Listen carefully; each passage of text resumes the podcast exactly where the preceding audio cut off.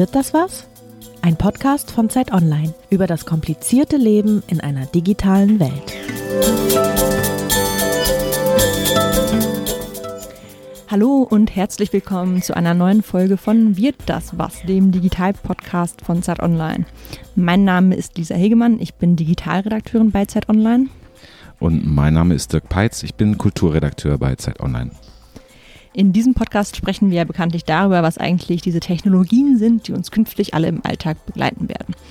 Wir haben schon über das autonome Fahren gesprochen, über das vernetzte Zuhause und die Cloud.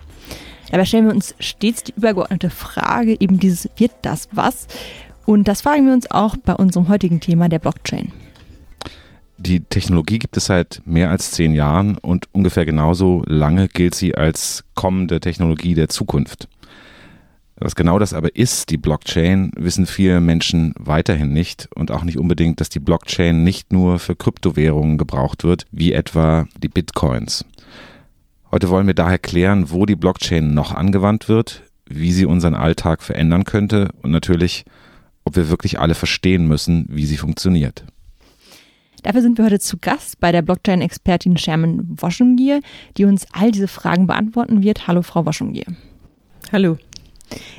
Shermin Woschengier ist Direktorin des Forschungsinstituts für Kryptoökonomie an der Wirtschaftsuniversität in Wien und Gründerin des Blockchain Hubs in Berlin. Frau Woschengier hat eine sehr interessante Biografie. Sie hat erst Wirtschaftsinformatik an besagter Wirtschaftsuniversität studiert und dann einen Exkurs in einen ganz anderen Bereich gemacht, nämlich Film und Theater. Schließlich hat sie in IT-Management promoviert und dazwischen auch noch in verschiedenen Start-ups sowie als IT-Beraterin gearbeitet. Wird das was? Der Digital-Podcast von Zeit Online wird unterstützt von Porsche als Initialpartner dieser Serie. Der Sportwagenhersteller setzt auf neue Strategien, um für seine Kunden den Weg in eine digitale Zukunft zu ebnen. Binnen weniger Monate gelang es dem Unternehmen mit Hilfe eines jungen Berliner Startups als erstem, den Porsche Panamera mit der Blockchain zu bestücken. Die dezentrale Speichertechnologie, die vor allem bislang in der Finanzwelt eine Rolle spielt, findet im Auto neue Anwendungen. Wie die Blockchain den Alltag vereinfachen kann, ist gegen Ende des Podcasts zu hören. Frau Woschengier, wir reden seit Jahren über die Blockchain, aber gefühlt wissen nur wenige Menschen, was eigentlich hinter der Technologie steckt. Stellen Sie sich vor, Sie müssten Blockchain einem Kind erklären. Wie würden Sie dann die Funktionsweise beschreiben? Also Blockchain hat viele Ebenen und deswegen wirkt das oftmals komplex. Ähm, ganz einfach gesagt, es ist die treibende Kraft hinter der nächsten Generation Internet.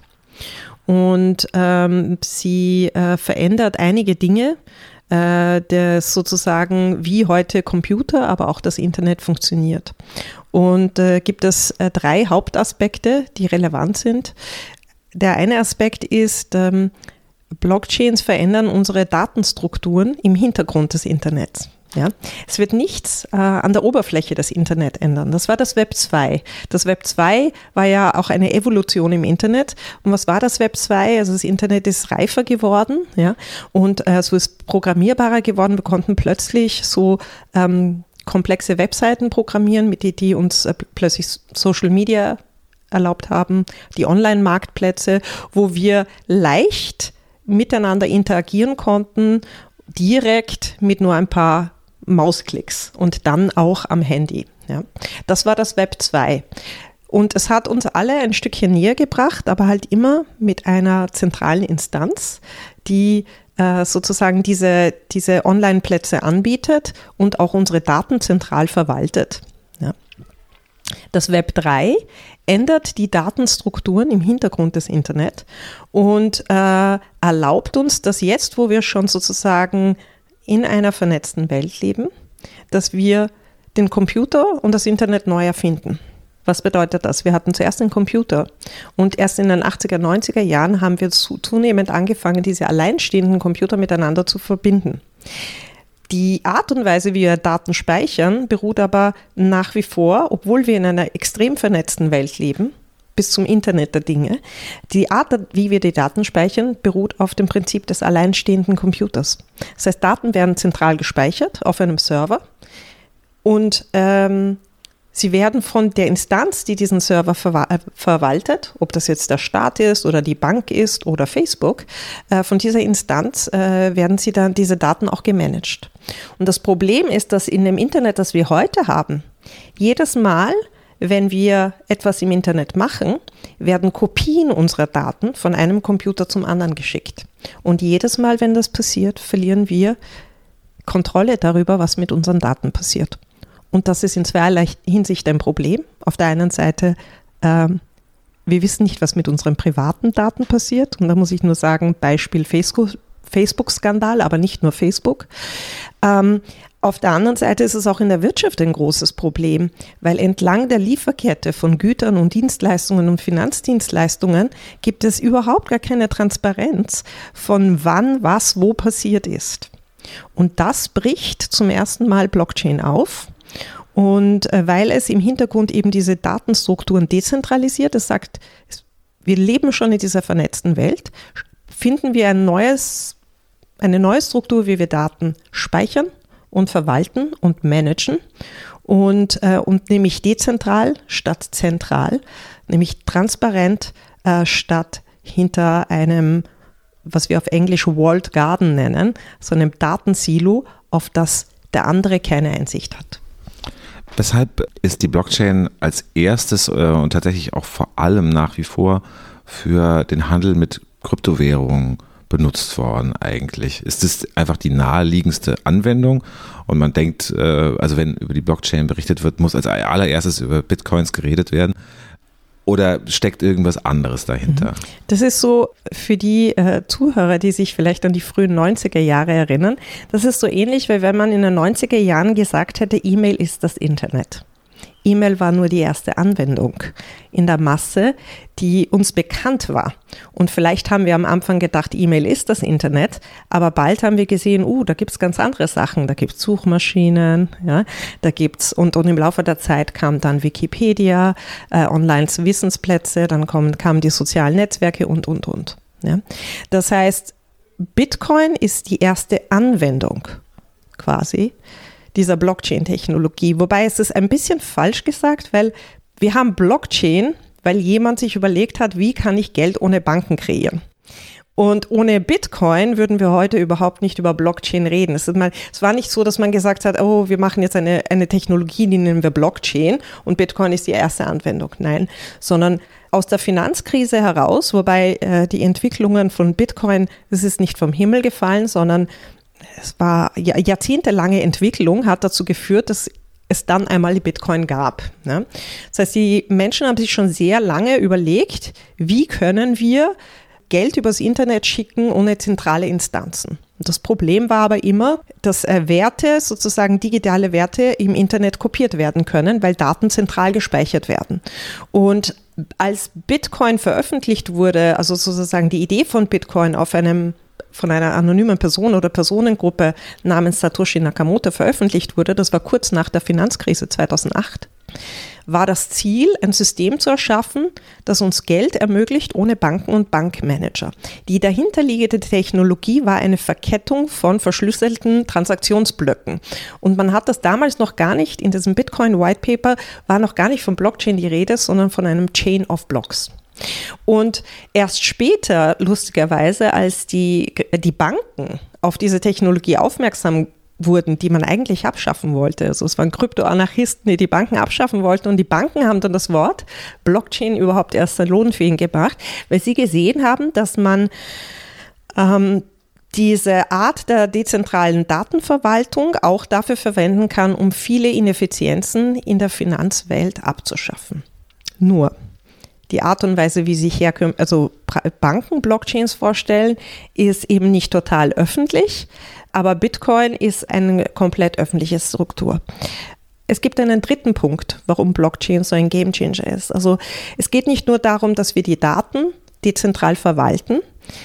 Vielleicht ist die Frage, wie funktioniert das? Jeder Computer im Netzwerk, der Teil zum Beispiel des Bitcoin-Netzwerks ist, hat denselben Informationsstand von wer hat wann was gemacht. Es ist wie ein großes, verteiltes, digitales Kontobuch von wer wann was gemacht hat. Ja. In Wahrheit ist es eine dezentrale Buchhaltungsmaschine. Und Transaktionen, die jetzt über dieses dezentrale Netzwerk laufen, werden nicht von einer zentralen Instanz wie einer Bank verifiziert. Nämlich, was wird verifiziert? Hat die Person, die Bitcoin schicken will, genug Bitcoin und hat die andere Person, existiert diese quasi Adresse. Ja? Und das wird dann validiert. Und wenn die Mehrheit des Rechnernetzwerks sagt ja, geht die Transaktion durch. Das ist sehr vereinfacht gesagt. Also es ist etwas komplexer, wie das funktioniert, aber das Mehrheitsprinzip hier ist wichtig. Und die große Frage ist, wie bringe ich denn Menschen oder Computer, äh, die äh, oder äh, diese Computer dazu, dass sie die Transaktionen richtig validieren. Und deswegen brauche ich Bitcoin. Indem ich sozusagen einen Netzwerk-Token habe, und dieser Netzwerk-Token im Bitcoin-Netzwerk heißt Bitcoin, der sozusagen in dem Augenblick geschürft wird, wo ein Rechner, äh, der, der schnellste Rechner, der ähm, erfolgreich Transaktionen validiert und damit zur Sicherheit des Netzwerks auch beiträgt, wird mit neu geschürften Bitcoins belohnt. Das heißt, Bitcoin ist eine ist nicht ein Selbstzweck, sondern ist das Resultat einer produktiven Netzwerkleistung. Ja? Und als solches wird Bitcoin oftmals missverstanden und auch Blockchain. Es ist eine Governance-Maschine, es ist eine Verwaltungsmaschine, es ist eine komplett neue Art, wie wir Menschen, die sich nicht kennen und nicht vertrauen, in unterschiedlichen Ländern leben und keine privaten juristischen Verträge miteinander haben, dazu bringen, dass sie in dieselbe Richtung laufen. Und im Falle von Bitcoin ist es, dass sie Transaktionen richtig verifizieren, damit wir das ein Allgemeingut haben, nämlich Geld, ein System, wo wir Geldtransaktionen haben ohne Banken und ohne Bankmanager. Und das wird oftmals missverstanden in Wahrheit. Warum, ähm, und das war ja einer der ersten Punkte in äh, Ihrer Antwort, sind eigentlich Zentralinstitutionen so schlecht? Also was ist der, was ist der Ausgangspunkt, beispielsweise eine Zentralbank, ähm, die zum Beispiel die europäische, garantiert äh, durch, durch das Vertrauen, das in sie gesetzt wird, dass die Währung Euro irgendwie funktioniert, dass man dafür Waren und Dienstleistungen kaufen kann. Und warum soll man die eigentlich abschaffen? Und was, durch was ersetzt man das, was Sie auch zuletzt gesagt haben, die Menschen in der Blockchain müssen sich nicht mal vertrauen. Also sozusagen die Regeln, wer wann was im Netzwerk machen, die sind festgeschrieben in einem, in einem Programmcode. Dieser Programmcode ist Open Source, das heißt öffentlich zugänglich.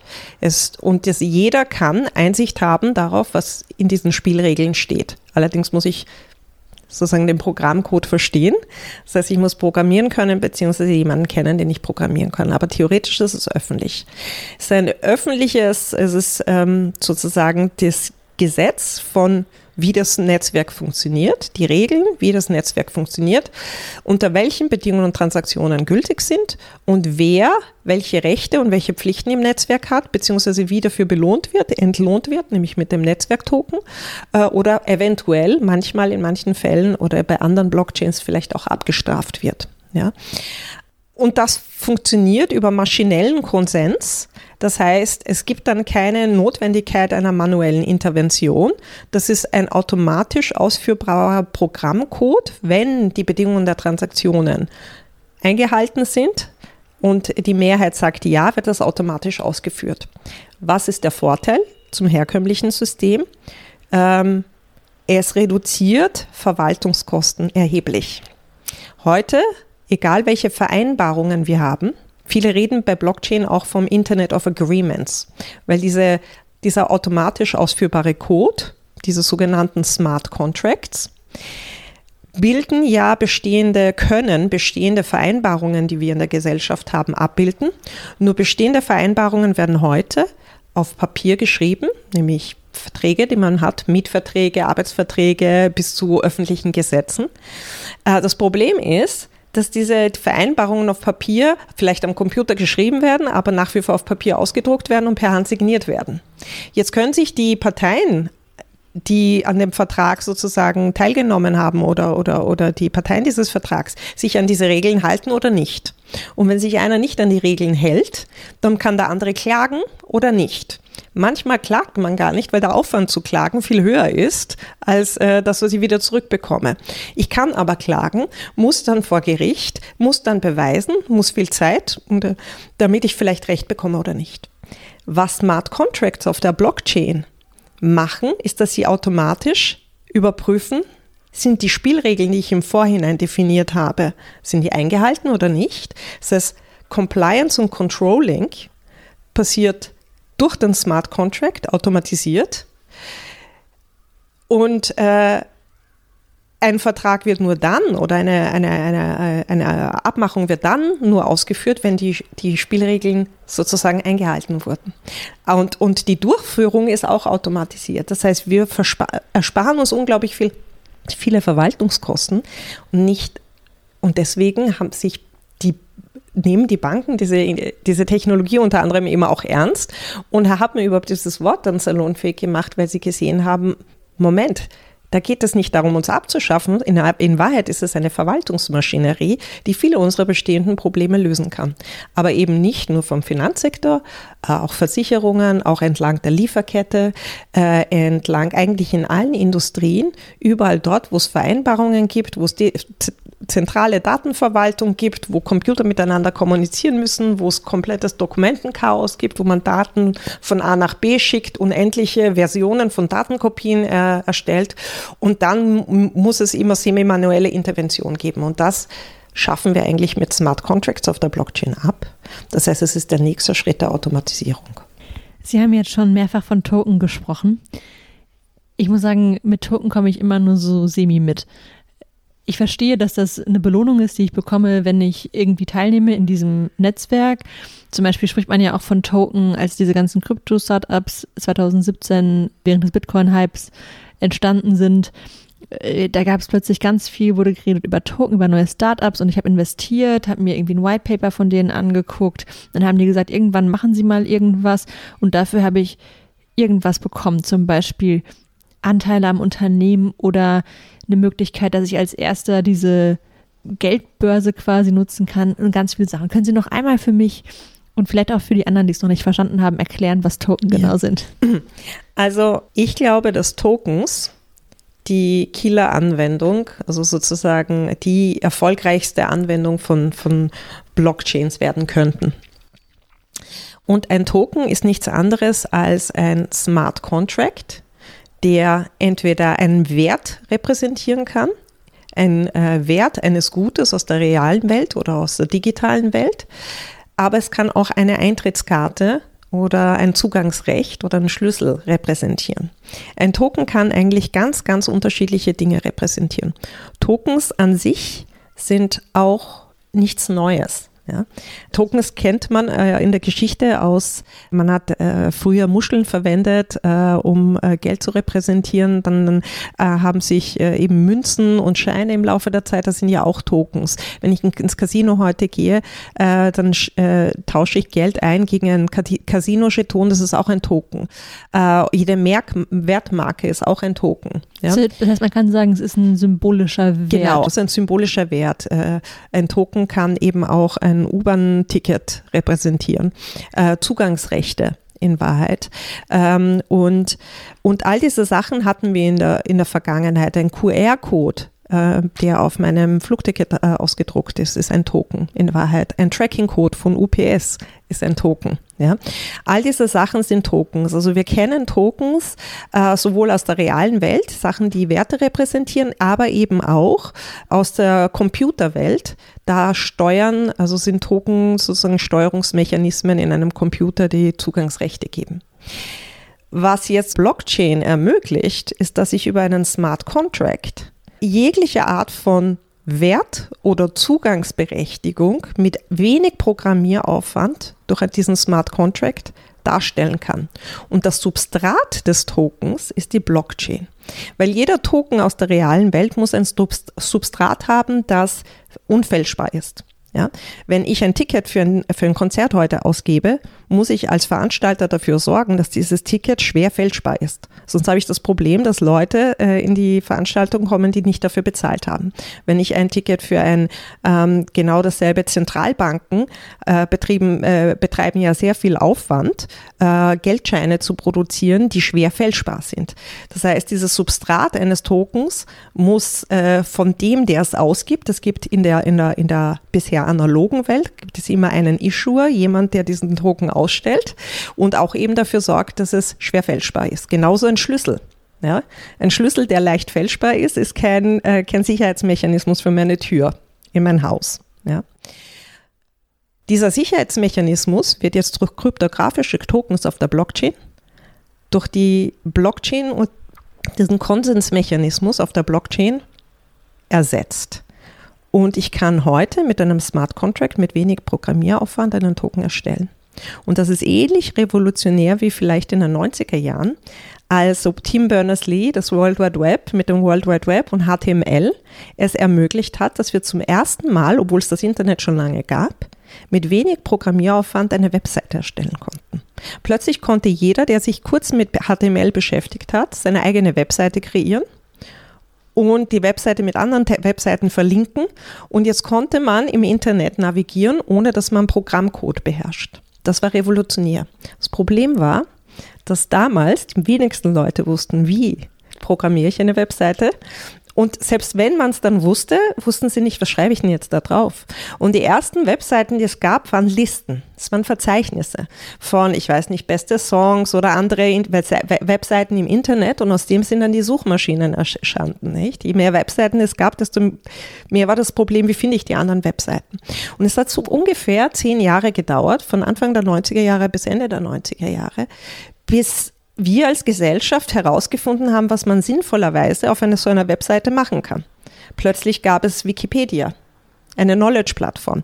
Dann kam Amazon, haben Mitte der 90er hat jeder noch gelacht, wer wird Bücher online kaufen? Mittlerweile der größte Online-Händler. Ja. Ähm, dann kamen die sozialen Netzwerke und, und, und. An einem ähnlichen Punkt befinden wir uns heute mit Tokens. Heute ist es sehr einfach, mit wenig Programmieraufwand einen Token zu kreieren und den dann bei einem Token Sale, dem ICO, den Sie angesprochen haben, zu verkaufen gegen echtes Geld. Aber was ist die Rolle des Tokens? Was, ist, was für Funktionen soll er haben? Wie viele dieser Tokens will ich jetzt ausgeben? Wer bestimmt darüber? Sozusagen, ähm, äh, sind diese Tokens an meine Identität gebunden oder kann ich sie verkaufen? Ähm, äh, haben die eine Ablauffrist oder nicht? Das sind Governance-Regeln und Business-Logiken, die man sich überlegen muss, die nicht technisch sind, sondern die eigentlich äh, äh, Business-Fragen sind oder, oder Governance-Fragen sind. Und das Problem, das Sie angesprochen haben mit, ja, da, da haben Leute Tokens verkauft, aber was war das? Das war einfach, das war da ein allgemeiner Verwirrungszustand. Jeder hat gemerkt, ich kann damit was machen, aber die, die meisten haben halt irgendetwas damit gemacht. Das Gute ist allerdings, dass äh, der Markt sich jetzt gerade konsolidiert. Die Menschen äh, oder Insider fangen an zu verstehen, dass wir nicht nur Token sagen können, sondern wir müssen sagen, was ist das für ein Token? Ist das ein Security-Token? repräsentiert ein echtes Gut, also die Kategorien, unterschiedlichen Kategorien von Tokens und basierend darauf können wir uns jetzt anschauen, was können wir damit machen und auch, äh, wie muss das Ganze reguliert werden. Was ist der Vorteil aber des Tausches von Token gegenüber der äh, heute schon bestehenden realen Welt, äh, wo man mit entweder Materialien, also mit Geldscheinen zum Beispiel, etwas kaufen kann äh, oder im Netz ähm, einfach äh, ohne dass Geldscheine getauscht werden? Naja, also heute haben, wenn wir nur an klassisches Geld denken, haben staatliche Instanzen das Monopol auf Geldschöpfung. Mit Tokens kann jeder mit ein paar ein bisschen Programmieraufwand auf einer öffentlichen Blockchain, das ist eine öffentliche Infrastruktur, die ich verwenden kann, steht einfach zur Verfügung, ähm, einen Token erstellen. Die Frage ist nur, was macht der Token und wer will an den Token vielleicht kaufen? Ja. Und was ist der Vorteil? Der Vorteil ist, dass es mich weniger kostet. Ja. Die Sicherheit des Tokens ist durch eine öffentliche Blockchain wie Bitcoin oder Ethereum oder andere öffentliche Infrastrukturen garantiert. Ja? Das heißt, die Fälschungssicherheit ist durch eine öffentliche bestehende Infrastruktur garantiert und ich muss nur noch mir überlegen, welche Art von Token muss ich, will ich definieren, was sind die Verwaltungsregeln und dann muss ich andere Leute dazu bringen, dass sie hier mitmachen. Und bedeutet das, dass man sein eigenes, ähm, seine eigene Währung ähm, schöpft, beziehungsweise den, den, eigenen Wert. Also das wäre ja sozusagen. Genau, ich bringe jetzt einmal ein paar Beispiele, mhm. damit wir von der Theorie wegkommen zur okay. Realität. Es gibt zum Beispiel schon, und das seit drei Jahren, ein soziales Netzwerk, das heißt Steemit. Und das Ziel von Steemit war, ein dezentrales soziales Netzwerk zu erzeugen, wo man für seine Beiträge im dezentralen sozialen Netzwerk ähm, auch sozusagen mit einem Steemit-Token belohnt wird. Und Steemit gibt es seit, wie gesagt, drei Jahren. Es hat mittlerweile eine Million registrierte User. Jedes Mal, wenn ich ein, etwas poste auf Steemit und das von jemand anderem geliked wird, bekomme ich einen Steam-Token. Wobei Steemit ist ein bisschen komplex. Es hat drei verschiedene Tokens. Wir können jetzt auch darauf, auf die Komplexitäten dessen nicht eingehen. Aber sozusagen, äh, es ist, äh, es zielt darauf ab, dass Beiträge im Netzwerk belohnt werden als Funktion dessen, wie viel Reputation ich auch im Netzwerk habe, beziehungsweise was ich vorher schon gemacht habe. Ich hier, muss hier sagen, Steemit ist ein gutes Beispiel, weil das allgemein verständlich ist, ja, weil jeder soziale Netzwerke versteht. Ja. Äh, an, anhand von Steemit, bei Steemit laufen leider einige Sachen auch falsch. Das, da kann man auch sehen, wie man das anders machen sollte eventuell. Aber ich kenne persönlich Leute, die auf Steemit schon seit Jahren Beiträge posten und einen Teil ihrer Miete damit bezahlen können, weil sie zum ersten Mal, im Gegensatz zum Web 2, für Beiträge in einem sozialen Netzwerk belohnt werden. Und was dieser Token, dieser Steemit-Token wert ist, das bestimmt Angebot und Nachfrage am Markt. Ja, das ist ein Beispiel. Ein anderes Beispiel sind zum Beispiel so CO2-Tokens. Es gibt ganz viele Startups, die sich überlegt haben, okay, wir können basierend ähm, auf äh, der Idee von Bitcoin hat uns gezeigt, dass eigentlich Blockchain eine Incentive-Maschine sein kann. Ich kann Leute, ähnlich wie bei einem Bonuspunkte-Programm, das ist ja nichts Neues. Ja? Das heißt, wo, woher kommen die Flugmeilen? Da hat einfach eine, eine Airline gesagt, wenn du nachweist, dass du so und so viel mit uns geflogen bist, bekommst du so und so viel Flugmeilen, die du dann für etwas anderes bei uns eintauschen kannst. Das Prinzip ist dasselbe, wenn ich sage zum Beispiel, ähm, äh, wenn sich zum Beispiel eine Gemeinde überlegt, wir wollen, ähm, und äh, wir überlegen uns das jetzt mit der Stadt Wien, ähm, und es gibt auch Startups, die in die Richtung schon was machen. Ähm, was ist sozusagen das allgemeine Ziel einer Gemeinde? Ist mehr vielleicht äh, Lebensqualität. Was könnte zu mehr Lebensqualität beitragen? Ähm, das äh, Reduzieren von CO2-Emissionen. Das heißt, wie kann ich Menschen dafür zum Beispiel belohnen, dass sie weniger CO2 also sozusagen emittieren, indem ich äh, sie mit einem CO2-Token zum Beispiel belohne, wenn sie nachweisen, dass sie mit dem Fahrrad gefahren sind oder mit den öffentlichen Verkehrsmitteln, statt ein Auto zu nehmen. Das kann ich tracken Heute, heutzutage wird alles getrackt, for better and worse. Ja, also das kann man jetzt gut oder schlecht finden, aber Apps tracken ja heutzutage sozusagen mein Verhalten sowieso. Das Handy habe ich die ganze Zeit mit mir, das trackt auch alles. Und ich könnte aber jetzt sozusagen sagen, wenn du da jetzt nachweist, dass du CO2-Emissionen reduziert hast, bekommst du von der Gemeinde, in der du lebst, diesen Gemeindetoken, den du dann für andere Gemeindedienstleistungen äh, eintauschen kannst. Das sind Sachen, die äh, jetzt schon real passieren. Es gibt zum Beispiel den Plastic Bank Token. Das heißt, wenn du und äh, du bekommst, äh, wenn du Plastik am Strand einsammelst, dann äh, kannst du ein U-Bahn-Ticket oder, oder, auf der Straße äh, einsammelst, dann kannst du dafür ein U-Bahn-Ticket bekommen. Und, und das könnte ich über einen kryptografischen Token darstellen. Das heißt, wir haben jetzt eine Möglichkeit, zu wesentlich niedrigerem, das war vorher auch alles möglich, wäre möglich gewesen. Nur der Verwaltungsaufwand, solche Systeme zu managen, war sehr, sehr teuer. Viele Leute, die in einer Abteilung arbeiten müssen, die das manuell überprüfen müssen. Tokens sind deswegen revolutionär, weil ich all diese Sachen jetzt automatisiert über Smart Contracts verwalten kann, die auf einer Blockchain verifiziert werden auf Richtigkeit. Und das ist die große Veränderung. Ist es dann letztendlich das System der Ersatz des, äh, dessen, was wir heute Marktwirtschaft nennen, wo es Angebot und Nachfrage gibt, wo Wertschöpfung entlang von äh, man stellt eine Ware her oder bietet eine Dienstleistung an? Oder ist es dann tatsächlich nur ein Belohnungssystem, das obendrauf kommt auf das? Also gibt es dahinter eine, eine größeres, ein größeres Versprechen auf eine andere Gesellschaftsform und eine andere Form des Wirtschaftens? Das hängt ganz von uns ab. Ja? Wie also wäre jetzt Ihre Vorstellung? Ja, also ich glaube, es ist ganz wichtig, also äh, Blockchain kommt mit so diesem Hype und mit dem Versprechen, dass es die Welt revolutionieren kann. Ich glaube, dass diese Technologie durchaus das Potenzial hat, aber es hat auch das Potenzial in die total andere Richtung. Ja? Technologie ist an sich neutral. Was ich mit einem Messer mache, entscheide ich heute noch immer selber. Und das Messer wird in den allermeisten Fällen dafür verwendet als Werkzeug, um in der Küche wunderbare Lebensmittel zu, bereiten oder ähm, eben als Werkzeug im, in einem anderen Kontext. Ich kann aber auch mit einem Messer auch jemanden verletzen, bis zu umbringen.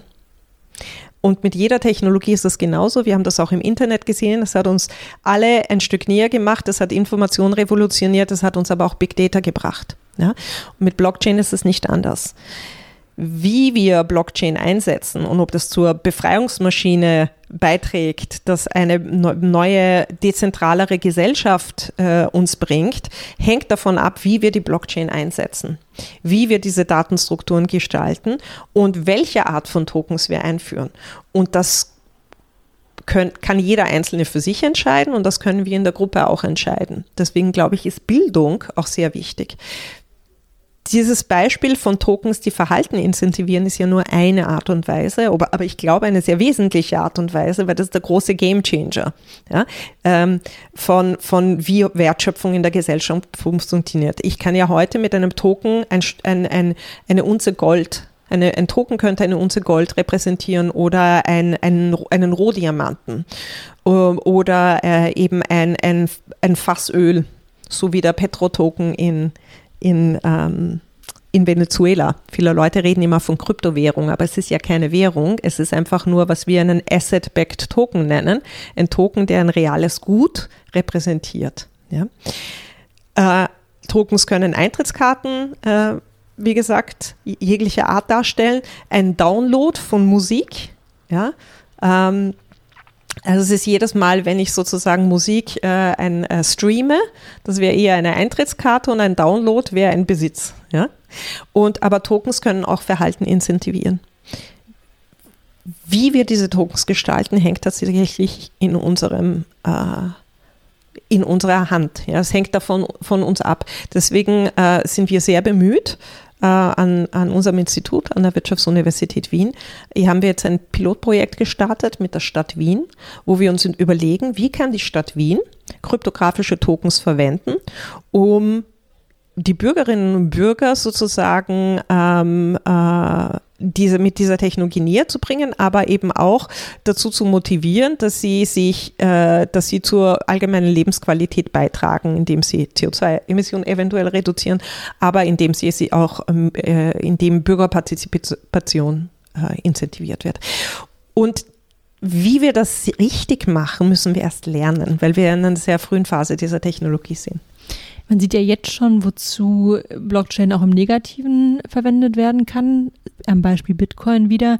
Im Internet wird das auch gerne von Kriminellen verwendet, wenn sie Menschen erpressen oder wenn sie irgendwelche anderen kriminellen Machenschaften im Darknet zum Beispiel machen, also zum Beispiel Waffen im Darknet kaufen oder ähm, irgendwas anderes tun, dass man über dass man mit Bitcoin bezahlt, weil Bitcoin eben nicht auf eine Person zurückführbar sind, so, so zumindest solange man das nicht bei der, bei der örtlichen Bank eintauscht. Und da sieht man ja schon, wohin das gehen kann. Was sind denn Ihre Szenarien? Was wäre denn im schlimmsten Fall das, was wir mit der Blockchain machen könnten? Also erstens einmal stimmt es nicht, dass Bitcoin anonym ist. Das ist ein totales, das ist eine Fehlinformation. Nee, ja. sagen wir so, ich, äh, Bitcoin äh, ist überhaupt nicht anonym und das ist der Grund, warum man zum Beispiel den kolportierten Macher von, äh, von Silk Road, einer Darknet-Anwendung, gefunden hat, weil Bitcoin nur relativ anonym ist. Es ist pseudonym mit genug Big Data kann ich die äh, Identität einer Person herausfinden. Genau, das ist mal das lassen Sie eine. Das, lassen Sie das Aber noch mal, lassen, lassen Sie uns kurz darauf eingehen, weil ich glaube, das ist wichtig zum Verständnis. Also der Grund, warum ich gesagt habe, es ist anonym, ist, weil ich da eben nicht mit Namen stehe, sondern es gibt einen Hash, der äh, im Prinzip für mich entwickelt ist und mit dem, wenn man meinen Hash kennt, kann man alles, was ich im Netzwerk mache, nachvollziehen. Wenn man den nicht kennt, bin ich anonym. Kann man das so sagen? Eben, wie gesagt, nein. Im Bitcoin-Netzwerk stimmt das nur bedingt. Äh, Otto Normalverbraucherin, ja. Ähm, aber sobald ich äh, eine Person, also eine Adresse irgendwie unter einen Verdacht gerät und interessant wird, dass man eben hier Zeit also in dem Augenblick, wo eine offizielle Behörde Interesse hat, herauszufinden, wer hinter einer Adresse steht, können sie es machen, wenn sie genug Big Data anwenden. Und diese Daten korrelieren gegen andere Daten, die mittlerweile zur Verfügung stehen. Wir, wir leben in der totalen Datentransparenz. Ja? Ähm, und ähm, äh, naja, es gibt sehr viele Datenpunkte und öffentliche Institutionen äh, wie Regierungsbehörden haben Zugang zu vielen Daten, die vielleicht also äh, können Facebook dazu zwingen, ihre Daten preiszugeben etc. Absolut. Das heißt, man hat den Macher von Silk Road deswegen gefunden, weil das FBI genug Zeit investiert hat und aufgrund von Big Data diese, diese Adresse korreliert hat gegen andere Daten und dann hat man seine Identität herausgefunden. Also es mhm. ist nicht anonym. Aber es gibt tatsächlich Bestrebungen und neuere Blockchains, die sagen, Privatsphäre ist wichtig. Ja? Und äh, wir brauchen anonyme Blockchains und da gibt es Monero, Zcash etc., die mit alternativen kryptografischen Verfahren arbeiten, die tatsächlich anonym sind, im Gegensatz zu Bitcoin, das nicht anonym ist. Ähm, nur Pseudonym. Deswegen sagen wir Pseudonym. Also es ist nicht einfach herausfindbar, aber es ist herausfindbar, wenn man ein großes Interesse hat. Ähm, was äh, das betrifft äh, mit diesen illegalen Machenschaften, äh, die Sie angesprochen haben, äh, ich kann auch Bargeld dafür verwenden, um jemanden zu bestechen, mhm. um Sachen äh, am Schwarzmarkt zu kaufen. Ja, es ist kein Problem von Bitcoin, dass es Leute gibt, die äh, sozusagen äh, am Rande der Gesellschaft etwas machen, was in dieser Gesellschaft offiziell nicht mhm. erlaubt ist. Und äh, deswegen sollte man Äpfel mit Birnen nicht vergleichen. Die, die meisten illegalen Aktivitäten funktionieren nach wie vor mit Bargeld und nicht mit Bitcoin. Genau, was Sie ja gesagt haben, ist, dass man die Blockchain auch ganz, ganz anders verwenden kann. Bitcoin war jetzt ein Beispiel dafür. Vielleicht können Sie sich noch, können Sie sagen, wie sähe das denn aus im schlimmsten Fall, wenn wir, wenn es ganz falsch geht? Also Anonymität im Internet ist wahnsinnig wichtig. Ja, wir sollten aufpassen, nicht in dieses Narrativ der ähm, äh, einzugeben, dass man aufgrund von Angst von, äh, von ein paar wenigen Bad Actors in der Gesellschaft, nämlich es sind, was sind dieses Damoklesschwert, ist immer die, ähm, Kinderpornografie, ja, und, äh, und Geldwäsche und Terrorismus. Und deswegen müssen wir jetzt alle überwachen. Und ich finde, das ist eine unglaublich, das ist meine persönliche Meinung, eine schwierige Tendenz.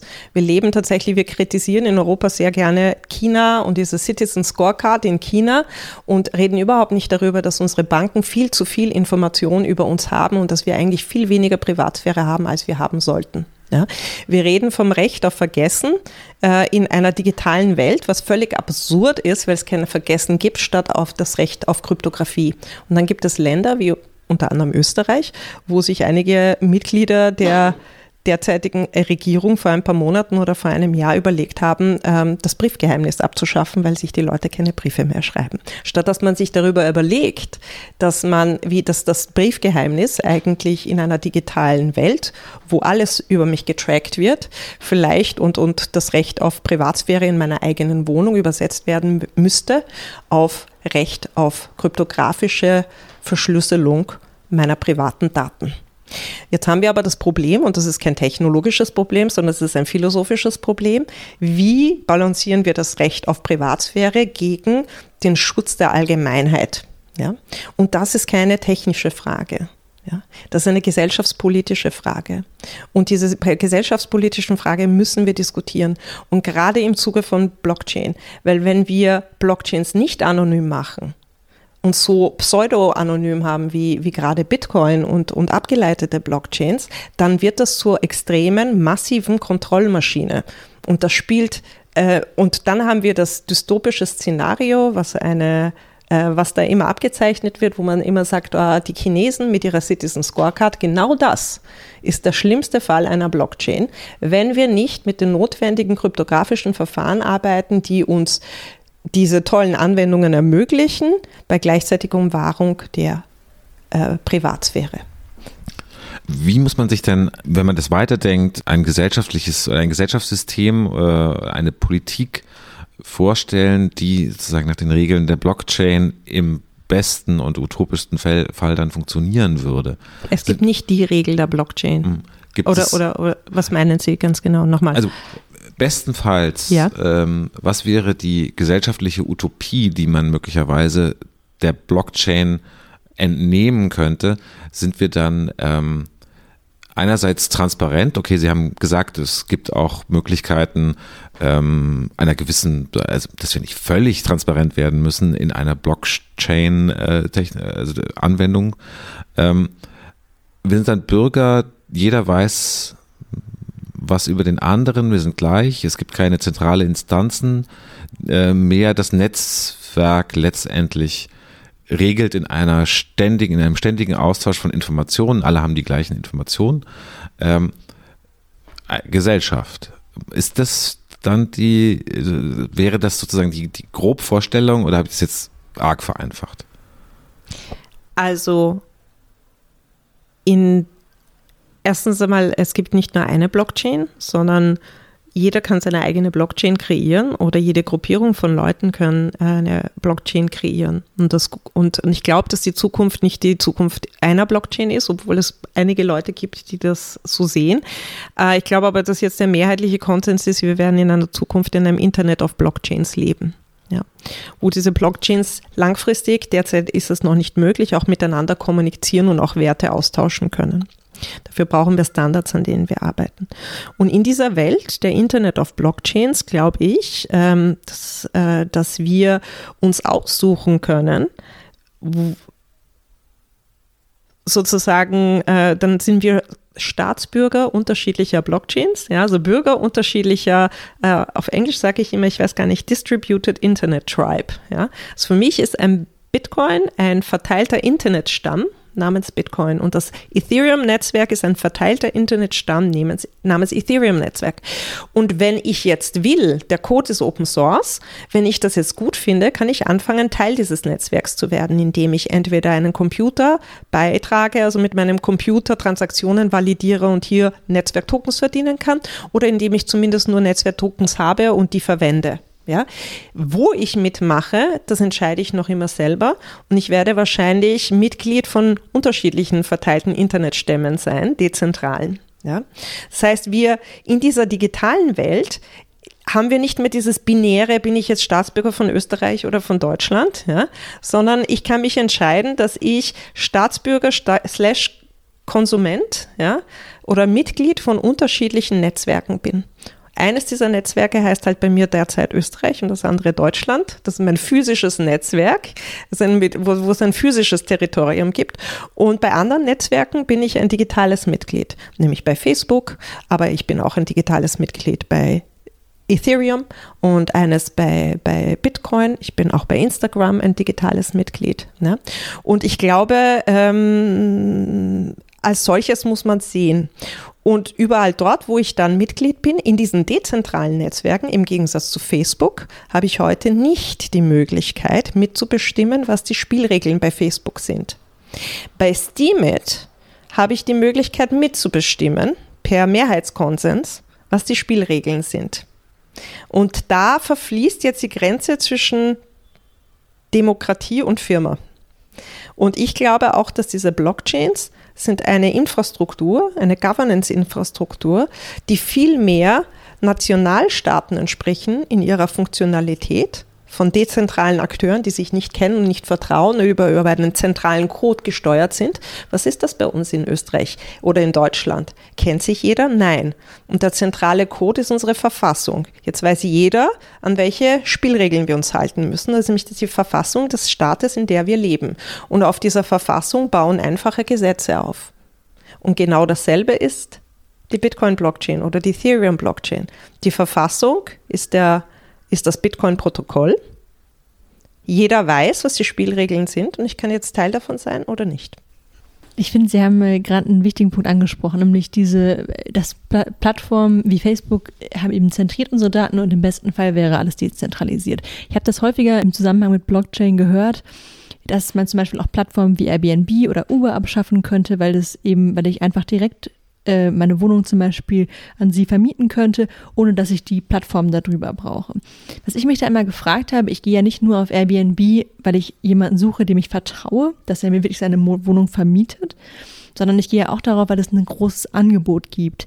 Also sind diese Plattformen wirklich überflüssig? Mhm. Das ist eine gute Frage. Also die Sache ist halt die, dass im Web 3 der Datenlayer vom Anwendungslayer entkoppelt wird. Und im Web 2 war es in einem. Das heißt, weil Daten zentral verwaltet waren, hat, was ist denn Airbnb? Es ist eine Suchmaschine. Es ist eine Suchmaschine von allen Angeboten, die sich auf Airbnb registriert haben. Und wer auf Airbnb Wohnungen anbietet oder Wohnungen sucht, diese Daten werden am zentralen Airbnb-Server verwaltet. Ja. Das entkoppeln wir voneinander. Das heißt, wir werden nach wie vor die Suchmaschine brauchen. Aber jetzt werden alle auf Steamit, Steamit ist echt ein cooles Beispiel, weil es das ist nicht Theorie, das ist Realität. Steamit ist die dezentrale Anwendung, die auf der Steam Blockchain aufbaut. Es geht aber auch DTube und D-Sound, die alle auf demselben Datensatz aufbauen. Und ähm, das heißt, es kann jetzt jeder kommen. Die Daten werden auf der Steam-Blockchain verwaltet. Die Daten sind für jeden öffentlich einsehbar und jeder kann eine dezentrale Anwendung auf Basis dieses Datensatzes aufbauen. Das heißt, das Problem, das ich heute habe, wenn ich sage, pff, Airbnb finde ich doof, ja, ich will jetzt zu Wimdo, ist das Problem, ich kann meine Daten nicht mitnehmen. Dieses Problem habe ich auf der Blockchain nicht mehr. Das heißt, Firmen haben kein Datenmonopol mehr und müssen in die Anwendungsebene muss umso besser werden. Ja?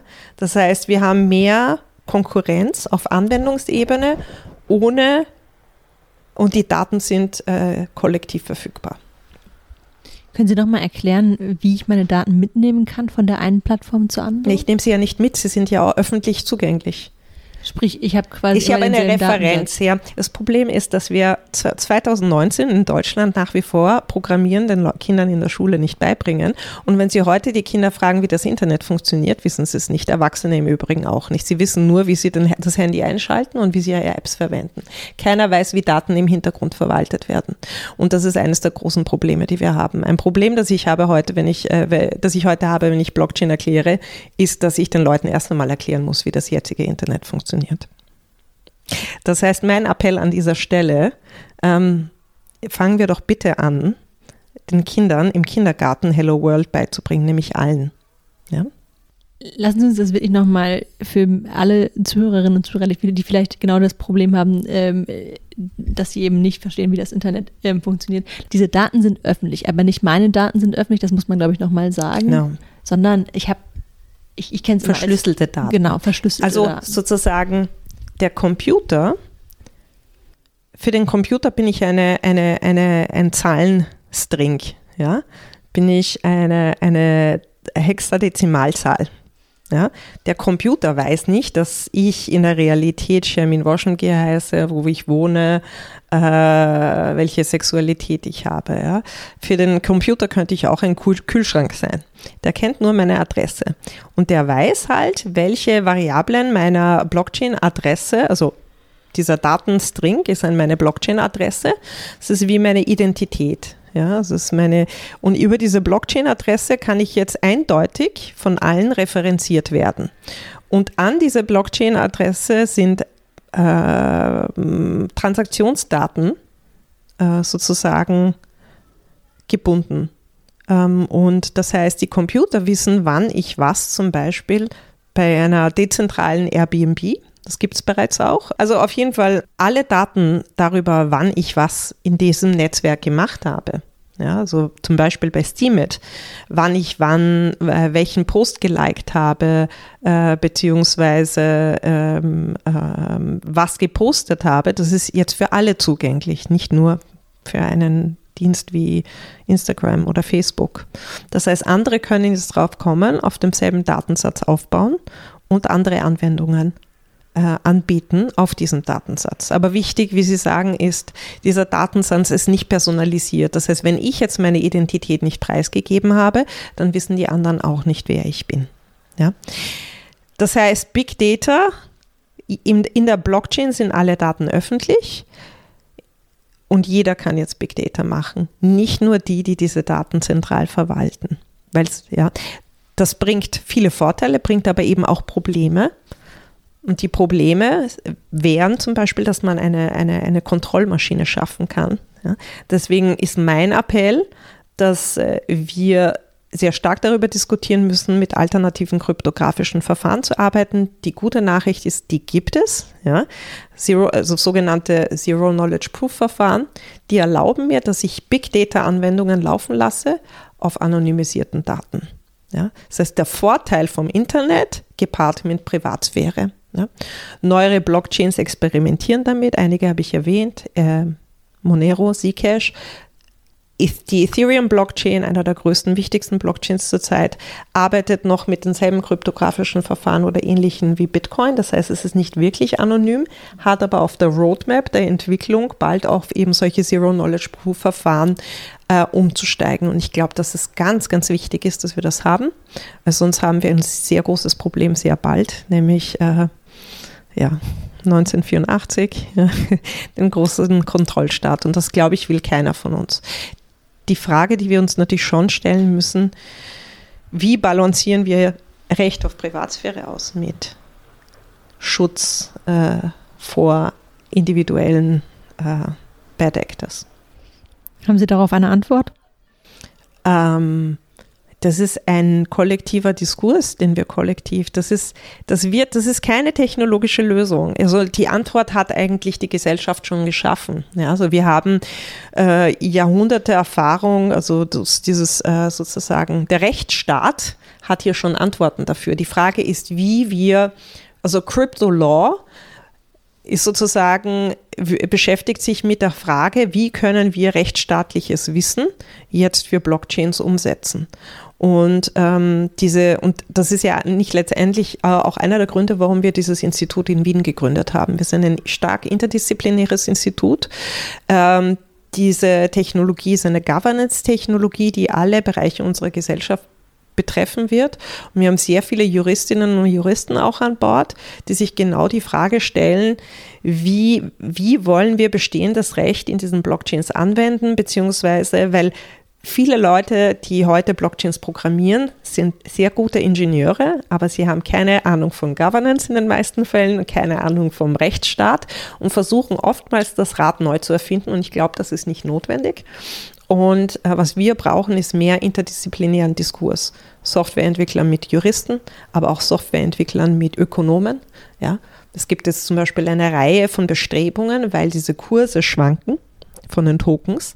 Ähm, das bringt sehr viel Unsicherheit von, was ist es morgen wert. Jetzt gibt es eine Reihe von Bestrebungen, sogenannte Stable-Tokens zu kreieren. Ja? Aber hier gibt es wahnsinnig viel ökonomische Literatur, die hier auch schon Erfahrungen hat, wie man Stabilität von Währungen oder Werten erzeugen kann, über welche Mechanismen. Was funktioniert, was funktioniert nicht. Lustigerweise sind aber die, die diese Stable Tokens kreieren, keine alteingesessenen Ökonomen. Und ich glaube, dass viele Ökonomen heute noch nicht verstanden hat, haben, dass sie zum ersten Mal eine Technologie haben, wo sie unterschiedliche ökonomische Prinzipien experimentieren können. Ja? Und nicht nur in Theorie, theoretische Bücher schreiben, sondern sie haben jetzt eine, eine Experiment, adaptierbare Umgebungen, wo man in Echtzeit sehen kann, wie Gesellschafts- oder Wirtschaftspolitik, was das für Auswirkungen hat. Das heißt, diese interdisziplinären Fragen sind meiner Meinung nach die spannendsten Fragen, weil Blockchain und, und wie wir diese Fragen lösen, es liegt in unserer Hand und es ist eine kollektive Entscheidung oftmals und keine einzelne Entscheidung. Und damit wir diese äh, Fragen auch kollektiv beantworten können, brauchen wir viel mehr Wissen darüber, was Blockchain ist, wie uns das betrifft. Und ähm, das ist oftmals das Schwierigste, Geisteswissenschaftler dazu zu bringen, sich mit Technologie auseinanderzusetzen, Umweltaktivisten dazu zu bringen, sich mit Technologie auseinanderzusetzen, weil es sind so unterschiedliche Sphären. Aber langsam, langsam schaffen wir es zumindest bei uns am Institut.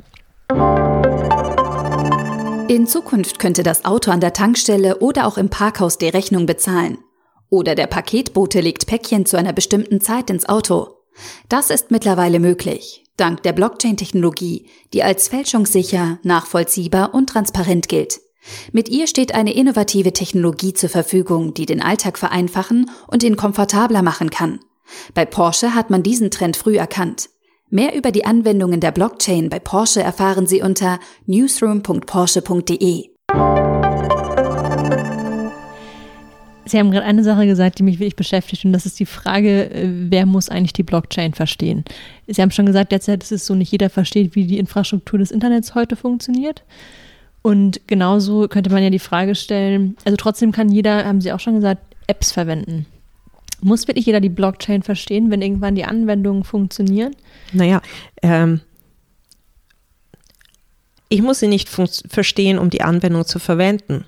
Ich muss sie verstehen, wenn ich nicht will. Also ich kann jetzt nicht sagen, es interessiert mich nicht und in 20 Jahren rege ich mich auf, warum Silicon Valley so viel Macht hat. Wenn ich mitgestalten will, muss ich verstehen. Wenn ich nur Konsument sein will, muss ich nicht verstehen. Die Frage ist, was will ich machen? Aber wenn du nicht mitgestalten willst, reg dich nicht in zehn Jahren auf, wenn es in die falsche Richtung gelaufen ist. Dann vielen Dank, dass Sie sich die Zeit genommen haben, Frau Waschengier. Und wir gucken dann mal, wie viel wir in zehn Jahren von der Blockchain wirklich verstehen. Ich bin auch mal gespannt bei mir auf jeden Fall selber. Vielen Dank. Ja, vielen, vielen Dank. Dank auch. Das war der Podcast Wird das was von Zeit Online. Wir erscheinen wieder in zwei Wochen und hören uns dann. Mit einem anderen Thema. Genau. Bis dann. Bis dann. Kann das weg? Also kann Bitcoin denn weg? Ehrlich gesagt, mittlerweile, wenn ich mir das so anhöre, was Frau Woschenmühe gesagt hat und wenn ich auch irgendwie selbst überlege, also ich habe keine Bitcoin. Ich habe zu den Halbzeiten natürlich überlegt einzusteigen, äh, aber es nicht getan. Und wenn ich mir angucke, es gibt, glaube ich, spannendere Kryptowährungen. Was meinst du? Ich habe äh, nicht das Geld, um mir Kryptowährungen zuzulegen. ja, das, äh, das Kreuz des Zeitredakteurs. Insofern hat, äh, hat sich irgendwie die Frage fast erledigt. Bei mir, also ich komme halt nicht dazu, dass es weg könnte, weil es noch nie da war. Dann sagen wir, Bitcoin kann weg, andere Kryptowährungen müssen wir uns erst angucken. Okay. Okay.